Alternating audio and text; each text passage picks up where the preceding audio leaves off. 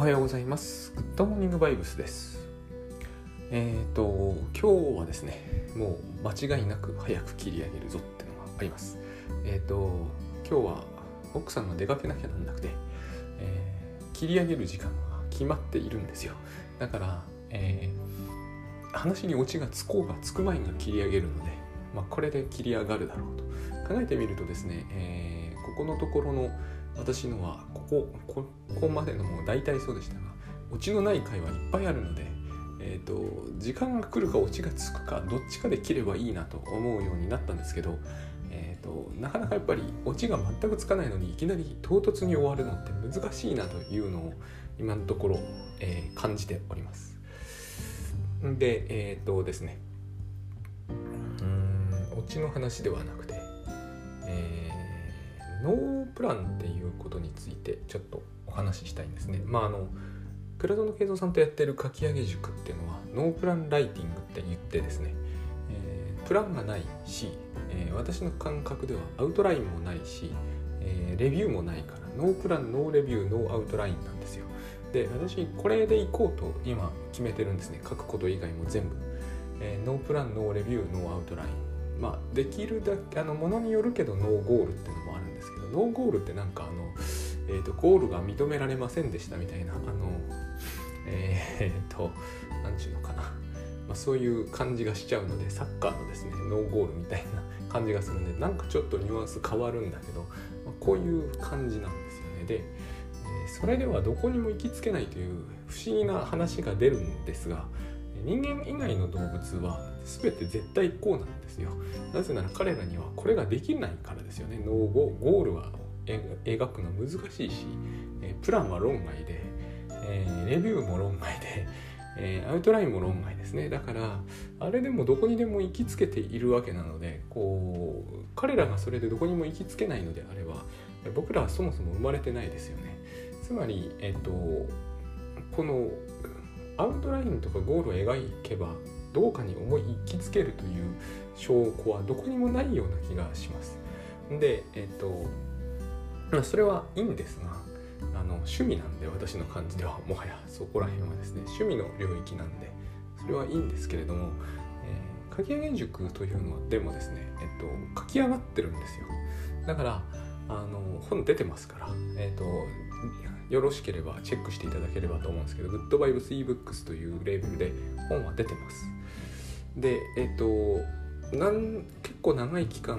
書き上がらなかった方の本も書き上がるの書き上がったんですよ。だから私はすごくこうこの、えープランとかアウトラインというものを一切立てないというやり方非常にいいなと思ってます。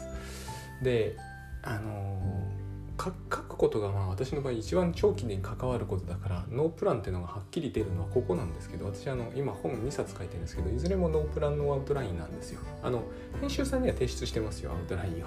これはあの提出しろって言われる以上しますけれども、えー、とそれは提出用に作ったものであって私が書くためにはそれは使わないんですよ。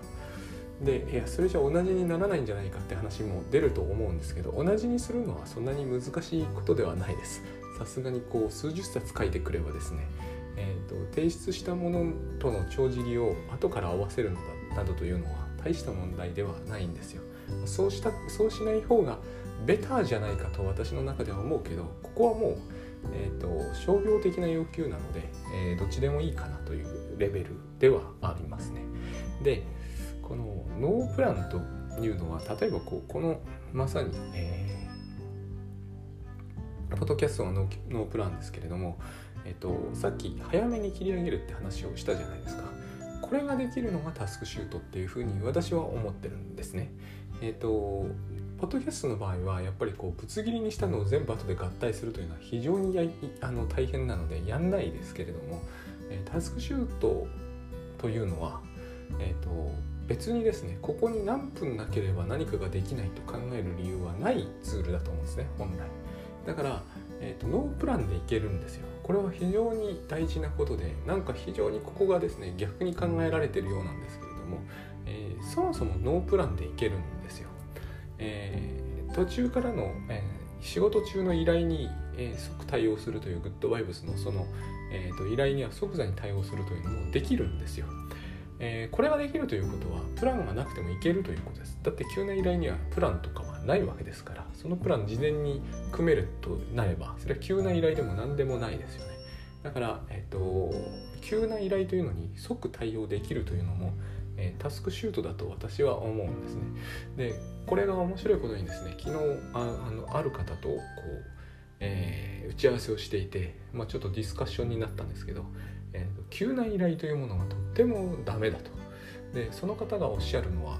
葬式なんだですよね。お葬式というものはすごくこうおぞましいと。なぜならば人はえプランでは死なないから、そりゃそうですよね。あのそのそういうふうに、えー、もうそろそろだろうかみたいな。うちのまさにおばあちゃんはそうだったんですけどもでもそうじゃないケースも多々あるわけじゃないですか。それにえーと、その事前に分かってるぐらいなら回避しますよね。だからえプランでは人はなくならないから、えーと、突発的にそれは起こり大変こう自分のプランが、破壊されるとなるほどと思ったんですけど、まあ、これはいかにもこう地蔵度的だなとも思いましたけれどもあのいやそうじゃないだろうっていうのもあるんですけどそこは一旦置いといてですねでも私はあの祖母が亡くなった時のこうで頻繁に定期的にそのコロナが前までは病院とか行ってたんですが、えーと、タスクシュート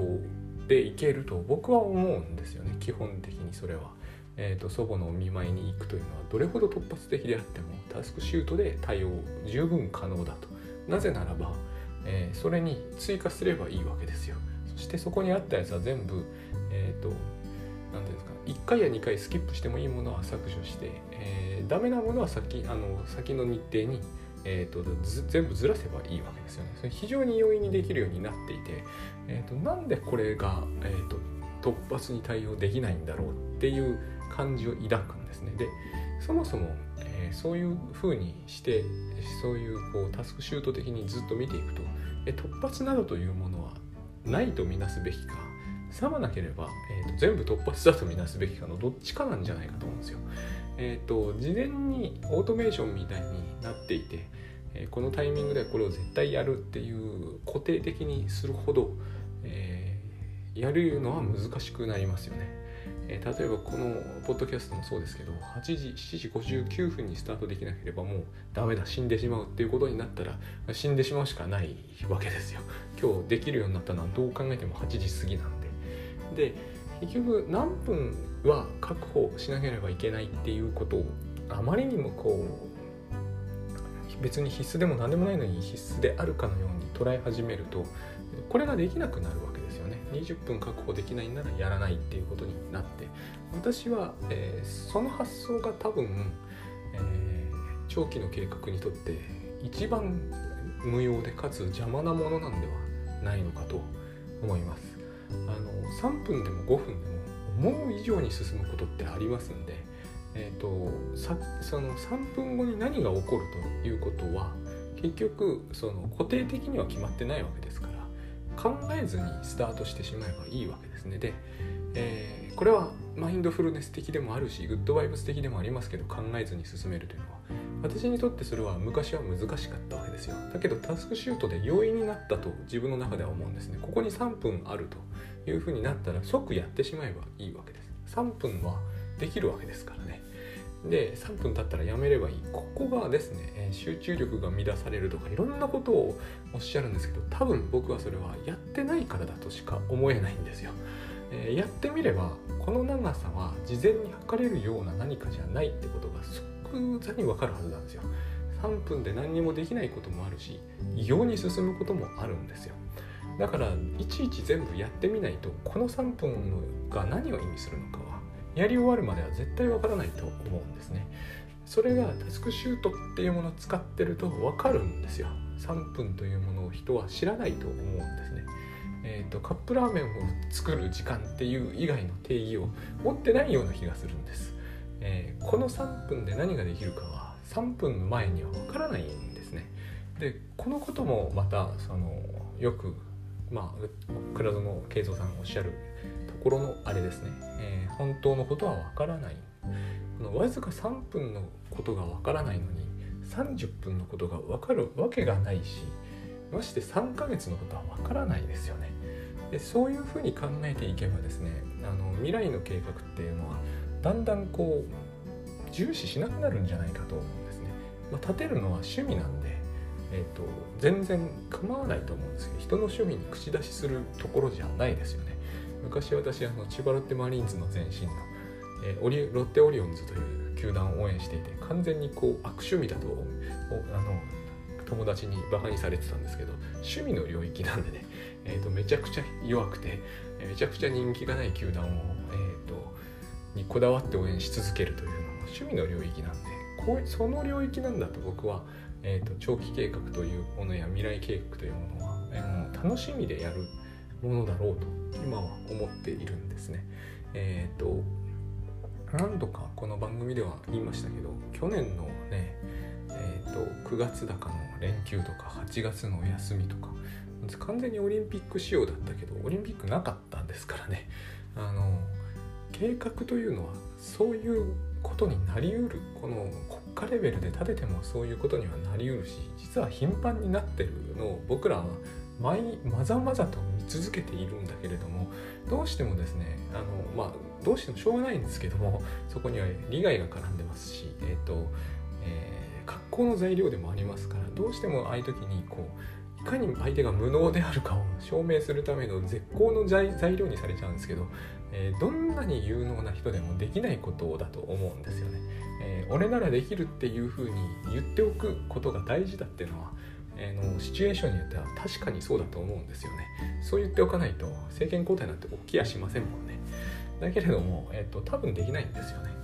それはあのよく諦めだっていう話を聞くのが僕はいよいよ不思議で諦めだということはですねできる人もいるしかつてできたこともいっぱいあったけど、えーと、現在は無能だから諦めてますっていうニュアンスになるじゃないですかむしろ全くそうじゃないような気がするんですよ。えっ、ー、と3分のことすらわからないのは諦めとかじゃないんですよね。わからないはずなんですよ。わかるようにできてないので。分かるようにできてちゃ困ると思うんですよね分かるようにできてるってことは